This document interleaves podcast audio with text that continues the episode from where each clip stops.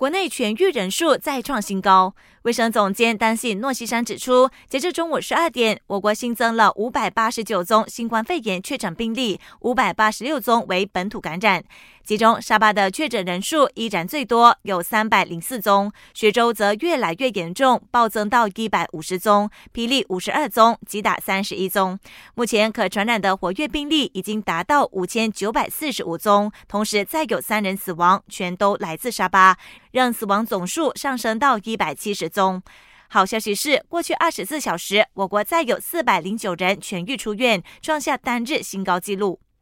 眼看疫情不断升温，诺西山号召非卫生部的医务志愿者参与抗疫工作。他们需要的志愿者包括医生、环境卫生官员、护士、助理医务员等。志愿者必须符合特定条件，比如已经向有关专业机构注册，身体和精神健康，愿意到需要的地方执勤，并在十四天内没有密切接触任何新冠肺炎患者。